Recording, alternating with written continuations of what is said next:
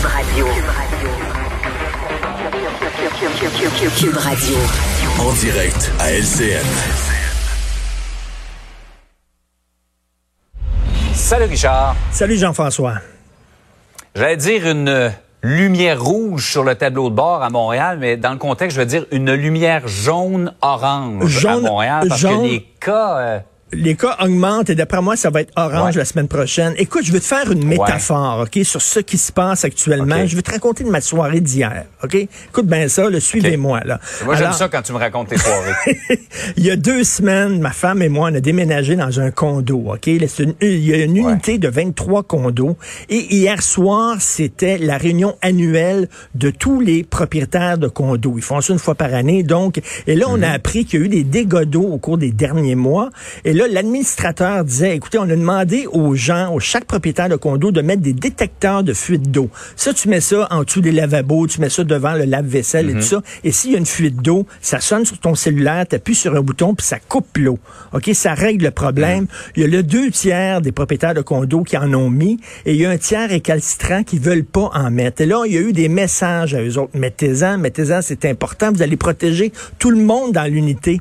Ils veulent rien savoir. J'ai levé ma main et j'ai dit, pourquoi on les oblige pas à mettre des... des... Il dit, ah, on veut pas aller dans l'état policier, on veut pas les obliger à faire... On, on- se fie à la bonne volonté des gens. Mais sauf que ils sont récalcitrants. Puis tu sais, là, tu as 23 unités de condo, 22 qui mettent des détecteurs de fuite d'eau, il y en a un qui en met pas. Mais lui, là, si peut-être qu'il peut avoir un dégât d'eau et c'est tous les 22 autres qui doivent payer parce que lui, il a refusé de mettre un détecteur de fuite. Et c'est une métaphore Je la vois, parfaite ton de ce qui se analogie, là. passe. Exactement. Ça n'en prend un. C'est le maillon faible, OK?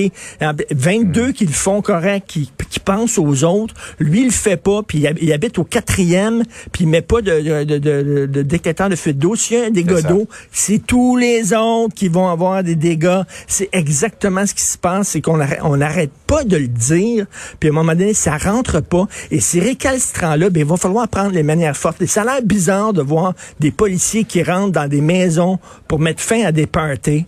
Tu dis, ça a l'air bizarre, ça fait état policier, mais je suis désolé, mais on n'a pas le choix.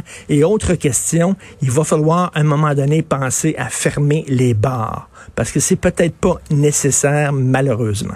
En tout cas, bref, c'était ma Ouais. métaphore hein, sur ce qui se passe à oui, Montréal. on a très bien compris ton point, euh, Richard.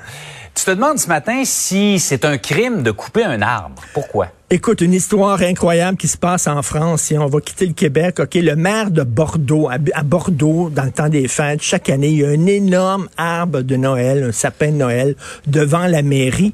Et là, le maire veut pas faire ça cette année. Je me suis dit, ah, il veut pas offenser les, les non-catholiques, c'est ça, il veut pas... Non, c'est pas ça. Il veut pas exposer un arbre mort. Écoute, moi, là, pour lui, là, couper un arbre et le mettre devant euh, la mairie avec des sapins et tout ça, c'est comme tuer un orignal, le mettre sur ton route de char, puis te promener en ville. C'est comme exposer un cadavre. Il dit un, un arbre, c'est un être vivant. Il faut pas le tuer. Pour lui, c'est comme une corrida. Tuer un taureau pour le divertissement du peuple. Donc, Écoute, c'est rendu vraiment loin. Et il veut voter pour une charte des arbres. Il dit que les arbres devraient... Écoute, les arbres sont des êtres vivants qui devraient être protégés toute leur vie. Écoute, c'est quand même quelque chose. Je ne savais pas que c'était comme exposer un cadavre. Là, il y a 12 000 personnes qui disent, je, je m'excuse, mais on veut avoir notre arbre de Noël. Et du non, vous êtes des fachos. Ça n'a pas de bon sens. Ça montre à quel point il y a des écolos qui sont un peu loin. Est-ce que tu connais les, les, les végétariens jaïnes? J-A-I tréma. Non, connais pas Alors, c'est des gens qui, bien sûr, ils mangent pas de viande, ils mangent pas d'œufs, mais ils mangent Mm. pas de légumes racines, comme des carottes et comme des pommes de terre, parce qu'ils disent que quand tu les arraches du sol, c'est un assassinat. Parce que les bulbes, les bulbes des, des légumes racines, c'est vivant, ça peut croître, OK? Ces gens-là, là, quand leurs enfants ont des poux, là, je pense qu'ils mettent pas de shampoing pour tuer les poux parce que c'est des êtres vivants. Ils leur donnent un nom à Qui chacun. ont des sentiments. Oui, qui ont des sentiments. Ils donnent un nom à chacun des poux de leur enfant. Ça n'a pas de bon sens.